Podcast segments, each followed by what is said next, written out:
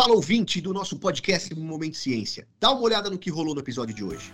Quase 94 milhões de pessoas ainda não têm coleta de esgoto. Saneamento básico é um direito assegurado por Constituição e ele é um conjunto de serviços fundamentais para o desenvolvimento socioeconômico né, do país.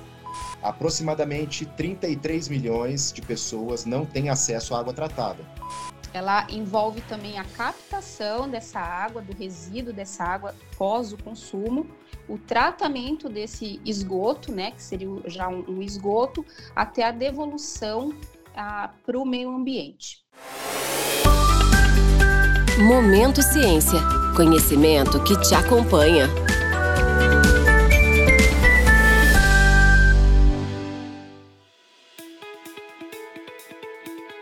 Olá, pessoal, sejam todos muito bem-vindos ao nosso podcast Momento Ciência. Eu sou o Murilo Campos e tenho essa missão maravilhosa que é ser o host dessa segunda temporada, onde eu vou acompanhar vocês nessa jornada científica. E que tal? Vamos junto nessa?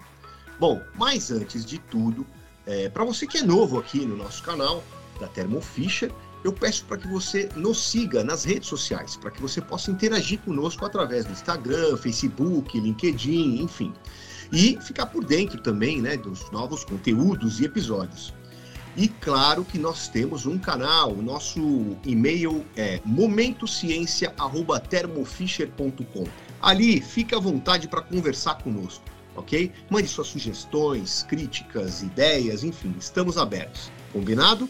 Bom, pessoal, e no episódio de hoje, nós vamos falar um pouquinho sobre a jornada da qualidade da água, as tecnologias que contribuem para o tratamento e o controle da qualidade até chegar ao nosso consumo. Combinado? E para este bate-papo, obviamente que eu trouxe aqui dois dos nossos especialistas para abordar esse tema. Então, sejam muito bem-vindos, Karina Martins e Jorge Nascimento. Tudo bem, pessoal? Oi, Murilo, tudo bem? Tudo bem, pessoal? Obrigada pelo convite para estar aqui falando hoje de tratamento de água. Oi, Murilo, como é que vai? Obrigado aí pelo convite e pela oportunidade. Maravilha, que isso. Eu que agradeço vocês, viu, pela, por estarem aqui conosco. Bom, e eu vou começar com você, Karina. Conta um pouquinho em que área você atua e qual a sua relação com a qualidade da água. Murilo, eu sou química, eu sou especialista em cromatografia iônica e análises discretas, que são técnicas bastante utilizadas nas etapas de tratamento e monitoramento de qualidade das águas. Maravilha. E você, Jorge, conta para mim. Murilo, eu sou engenheiro agrícola e ambiental e sou especialista em análises eh, de águas, tanto águas, água potável quanto águas residuárias. Maravilha. Obrigado por estarem aqui com a gente no Momento Ciência. Combinado? E eu já vou direto aqui para a nossa primeira pergunta. E vai ser para você, Karina. Conta aqui para os nossos ouvintes qual é a jornada da água até ela chegar com qualidade na casa dos consumidores. Murilo, é, antes de falar da jornada é, da água até a chegada na casa dos consumidores, é, seria legal definir o que é o saneamento básico, né, que é o tema do nosso podcast. Saneamento básico é um direito assegurado por Constituição e ele é um conjunto de serviços fundamentais para o desenvolvimento socioeconômico né, de um país. Esses serviços, eles englobam desde o abastecimento da água, que é a captação, tratamento e a distribuição de água potável para todos os cidadãos, ah, trata do esgotamento sanitário, que recolhe, trata e minimiza os riscos de contaminação ambiental e espalhamentos de doenças. É, no Brasil, ele é regido por, pelo Conselho Nacional de Meio Ambiente, que é o CONAMA. Ah, trata também da limpeza urbana, drenagem urbana, manejos de resíduos sólidos, que trata da limpeza e destinação adequada desses detritos sólidos e reciclagem de materiais e ainda ah, trata da, das águas pluviais, né, da drenagem dessas águas, que é regulamentada pela lei do saneamento. Então, dito isso, é, o que é saneamento, a gente vai falar um pouco sobre essa jornada da água. Que aí a gente tem que lembrar que a jornada ela não acaba na casa do consumidor. Ela sempre, é, a, o final do ciclo de, dessa água ela envolve também a captação dessa água, do resíduo dessa água pós o consumo, o tratamento desse esgoto, né, que seria já um, um esgoto, até a devolução ah, para o meio ambiente. Então, voltando lá uhum. para a jornada até a chegada nas casas dos consumidores, a, uhum. a gente tem a parte de captação da água, né, que é feito certo por exemplo, numa represa, o tratamento em estações específicas, por exemplo, Sabesp, SEDAI é, e assim por diante. E essas uhum. estações, elas vão é, seguir normas que estão numa portaria do Ministério da Saúde, que é a portaria 888. Essa portaria, ela trata de alguns padrões de qualidade de água, como é, padrão bacteriológico, né, que trata de problemas uh, de bactérias que podem ser nocivas para a saúde humana, então tem que ser controlada a quantidade dessas bactérias. Há outras hum. substâncias inorgânicas, substâncias químicas orgânicas e inorgânicas também, que podem estar presentes na água e podem representar riscos à saúde, como metais pesados, né, o chumbo, o arsênio, mercúrio e por aí vai. Então, é, essa, essa é a jornada, né? Desde a captação, uhum. passa por um período de tratamento e chega lá na casa do consumidor. Caramba, que jornada, né, Karina? A, a, a, jornada é longa, digamos assim, né? Mas obrigado por compartilhar com a gente, a explicar um pouquinho mais. E aí eu aproveito agora para já perguntar para o Jorge, porque, Jorge, dentro desta jornada que ela contou aqui para a gente, né? É, aonde nós estamos quando falamos sobre a realidade é, da qualidade da água no Brasil? O que, que você pode contar para nós aqui? Vamos lá, Murilo. Essa é uma pergunta importante, porque imaginar o saneamento no Brasil, um país que tem uma economia gigantesca, é, nós hum. precisamos também levar em consideração a situação do nosso país nesse quesito do saneamento. Então, hoje, aproximadamente 33 milhões de pessoas não têm acesso à água tratada. Então, esse é um Minha número bastante bastante grave. É, por outro lado, quase 94 milhões de pessoas ainda não têm coleta de esgoto. Então, isso significa que nós ainda estamos há alguns anos do plano de universalização do saneamento, né, que tem por, por objetivo deixar mais de 90% da população brasileira com acesso à água tratada e à coleta e tratamento de esgoto.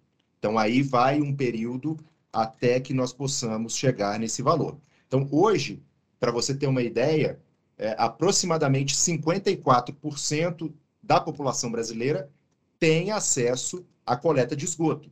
Então, ainda falta, tem uma parcela grande da população que ainda precisa ter acesso a, a esse tipo de, de serviço, né, de coleta e tratamento de esgoto. Significa que nós estamos descartando o esgoto de 47, 46, 47% da população brasileira diretamente nos mananciais, ou seja, jogando esgoto diretamente nos rios, o que aumenta a, a poluição desse, a poluição e contaminação desses, desses rios, né? E acaba tendo um impacto é, na saúde pública, é, em questões sociais, é, em questões culturais. Isso tem um, um, um impacto muito grande no país. Então, a partir do momento em que nós começarmos a ter aí um, aumentarmos esse índice de tratamento, coleta e tratamento de esgoto, nós melhoramos todos os outros indicativos de qualidade de vida da população brasileira. Então, essa é uma questão que nós precisamos tratar. É, é de suma importância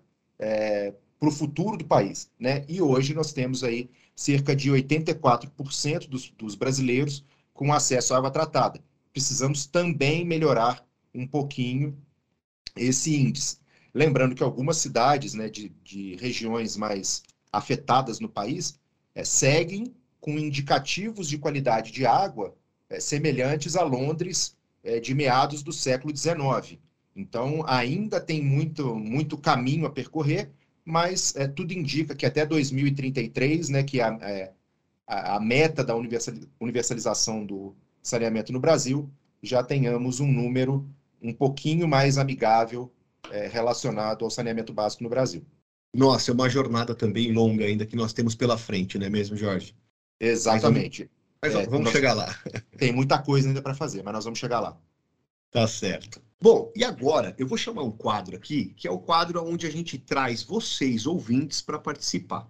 É a nossa pergunta do ouvinte. Bora chamar a vinheta?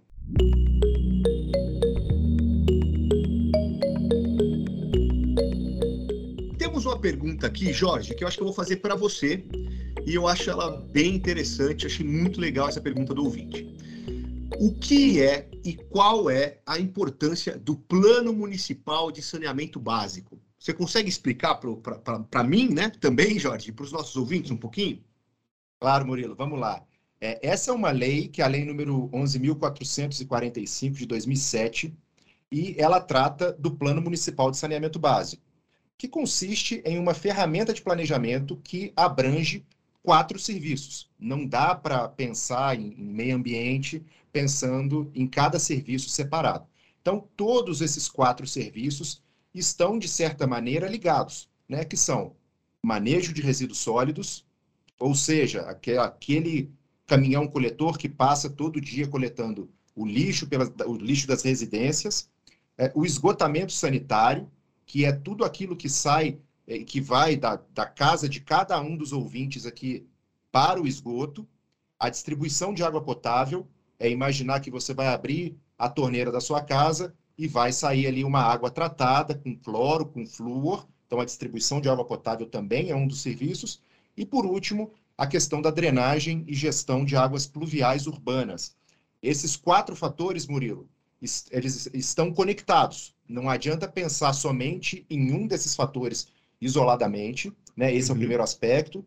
Ele vai alterar aspectos urbanísticos, todo o funcionamento, a dinâmica da cidade, como que funciona, é, para imaginar como, como ficaria essa questão aí, para quem está nos ouvindo aqui, como ficaria fácil imaginar essa questão do aspecto urbanístico, imagine um, um, que amanhã não houvesse coleta de lixo. As cidades entrariam num sistema caótico, né? Ao mesmo tempo, nós temos que imaginar é, que todos os órgãos ambientais precisam prestar muita atenção nas épocas de chuvas, né? Nesse período aí de é, novembro, outubro até março, aproximadamente, na questão da drenagem urbana. Então, como que eu posso, é, nas regiões que tem mais morros, se eu vou tirar um pouquinho da vegetação, se eu vou manter a vegetação, é, se eu vou deixar uma área com muito concreto, com mais asfalto, esses aspectos urbanísticos são muito importantes. Outro ponto que é de suma importância aqui é que, tratando esses quatro serviços de maneira simultânea e de maneira adequada, é, nós temos um impacto na melhoria da qualidade de vida da população. Então, é imaginar que para cada um real gasto em saneamento, aproximadamente quatro reais seriam economizados na saúde pública. Sempre imaginar Caramba. que são é, é, pontos que vão ter um impacto muito maior na qualidade de vida das pessoas. Né? Uma outra questão é a questão de investimento.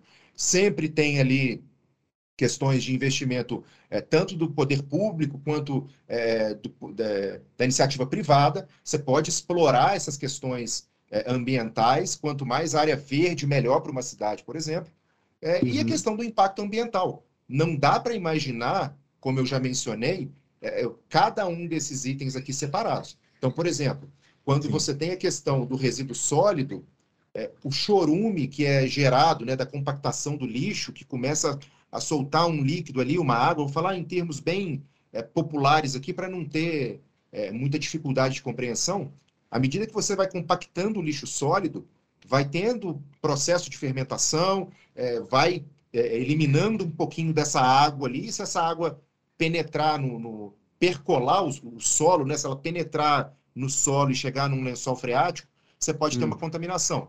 Então, esse processo ele tem que estar todo ligado e cada um uhum. desses pontos, desses quatro serviços básicos, vão impactar diretamente é, no aspecto ambiental é, dos municípios. Né? Então, essa é a importância certo. do Plano Municipal de Saneamento Básico. E que, e que temos aí uma série de engrenagens dentro dele, né? que deu para ver que todas elas têm que estar conectadas em harmonia para que a coisa possa fluir da melhor maneira para nós é. e para o meio ambiente, né? Exatamente. Ah, maravilha. E, gente, estamos chegando ao final, mas antes eu queria pedir para vocês aqui, né? Uma, agora uma pergunta para os dois. Então, considerando né, tudo isso que já foi dito aqui, quais são as perspectivas de melhoras em um futuro próximo para a gente? Começando por você, Karina, qual que é a sua opinião? Murilo, eu acho que eu tenho boas perspectivas. Eu acho que desde o lançamento do novo marco regulatório do saneamento, que é de 2020, que facilita é, o acesso à concessão da gestão privada dessas agências de saneamento, é, vai ter uma flexibilização ao acesso às tecnologias, a tendência é a modernização dessas agências, a modernização da operação, o que eu acho que vai levar a uma maior eficiência na entrega né, desses serviços para a população. Essa é a minha perspectiva que a gente está indo num caminho é, bom para esse, esse momento. O que, que você acha, Jorge? Bom, Karina, eu também tenho esperança de que possamos ter um, um a universalização do saneamento no Brasil. É, quanto menor o prazo, né, quanto mais rápido, melhor, é, justamente imaginando a importância da água né, e tratando a água como bem não renovável.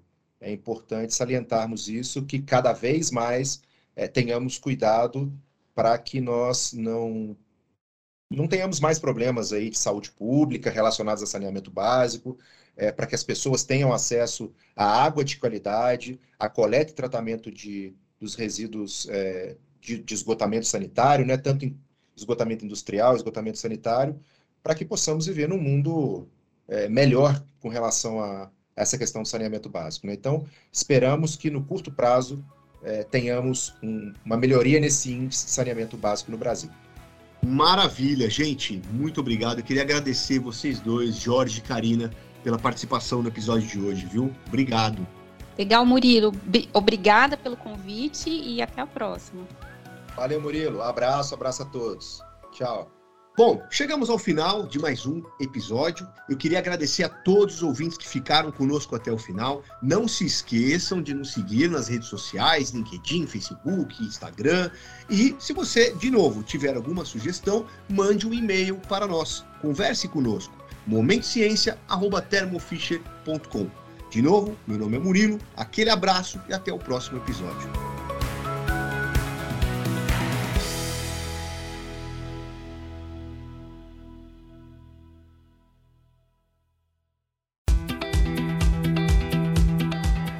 Momento Ciência é um podcast da Thermo Fisher Scientific, em produção pela U Project Content House.